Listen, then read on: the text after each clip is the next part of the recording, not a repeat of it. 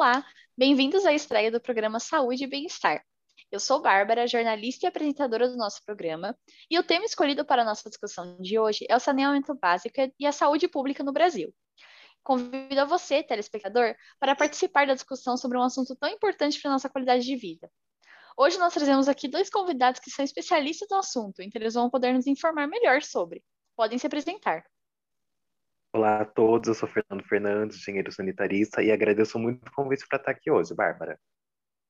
Boa noite a todos, meu nome é Gabriel Gracioli e agradeço a todos pelo convite. Eu sou um médico infectologista.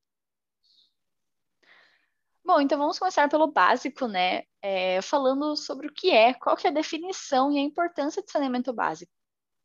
Bom, Bárbara, de acordo com a Organização Mundial da Saúde, o saneamento é esse controle de todos os fatores que podem exercer efeitos nocivos sobre o nosso bem-estar físico, mental ou social.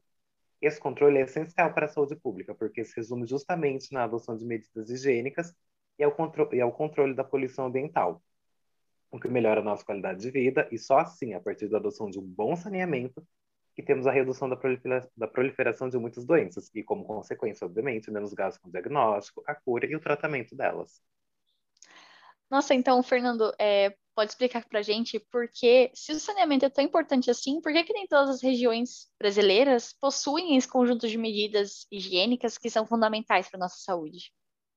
Sim, Bárbara, de fato, uma ótima pergunta. Mas, infelizmente, as instituições governamentais não conseguem suprir as demandas da população e muitas às vezes, com isso, as regiões brasileiras ficam carentes de um bom saneamento, o que acarreta em diversos problemas. E conforme os dados fornecidos pelo Plano SAB 2000, um plano realizado pelo IBGE, o norte é a região com maior proporção de municípios sem coleta de lixo no nosso país, seguido do centro-oeste, sul, nordeste e, por fim, em melhor situação, nós aqui do sudeste. É realmente muito triste. Agora, imaginem vocês a quantidade de doenças que poderiam ser evitadas caso nosso país tivesse um saneamento digno. Os casos de doenças como leptospirose, poliomielite, malária, hepatite e cólera diminuiriam muito.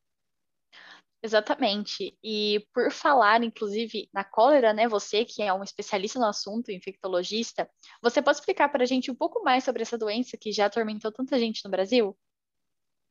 Claro que posso, Bárbara. A cólera é o resultado de uma infecção intestinal provocada pela bactéria Vibrio cholerae. Essa bactéria faz com que as células que revestem o intestino produzam uma grande quantidade de fluidos que causam diarreia e vômitos, podendo levar à morte por desidratação intensa caso não seja tratado com urgência. Você deve estar se perguntando como é que pega isso? Ora, a infecção se espalha ao ingerir alimentos ou água contaminada com as fezes ou vômitos de uma pessoa infectada. Os sintomas são, em casos graves, diarreia aquosa e profusa, vômitos e câimbras nas partes das pernas. O paciente rapidamente perde fluidos corporais e sofre desidratação e choque. O tratamento para a cólera é a reposição imediata dos fluidos que está perdidos devido aos vômitos e à diarreia. Em casos graves, deve ser feito de forma intravenosa junto com antibióticos. Em complementação, né, Graciela, ao que você disse sobre a cólera, como a gente atua na mesma área, um dado impactante aqui, de acordo com a OMS, todos os anos há de 1,4 a 4,3 milhões de casos de cólera e de 28 mil a 142 mil mortes no mundo devido à doença. E em relação aos surtos dessa doença, vocês podem explicar um pouco mais para gente? Hum, Bárbara, em relação ao assunto, aos surtos de cólera, ocorre por conta de consumo de suprimentos de água como, ou comida contaminados com a bactéria frequentemente em áreas superlotadas, como favelas ou campos de pessoas refugiadas. Bom, então, em meio a um assunto triste, né, porém necessário, de, de uma discussão necessária, como a gente já ressaltou várias vezes devido à importância relacionada à saúde.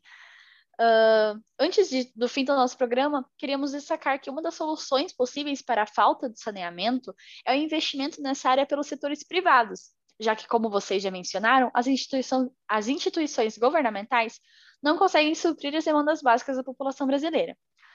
E um, uma indicação né, a você, telespectador brasileiro que quer saber um pouco mais sobre esse assunto, recomendamos que assista ao filme Saneamento Básico, de 2007. Ele é um filme brasileiro que foi dirigido e escrito por Jorge Furtado. Ele relata a trajetória de moradores da vila Linha Cristal empenhados em construir uma fossa para tratamento de esgoto. Bom, então agora encerramos nosso programa. Esperamos vocês para falar sobre o próximo assunto. E queria agradecer pela participação dos nossos convidados de hoje. Eu que agradeço, Bárbara. Agradeço a você, meu companheiro Gracioli, E a todos que estão assistindo esse podcast, que é realmente de muita importância trazer esse tipo de assunto para a população.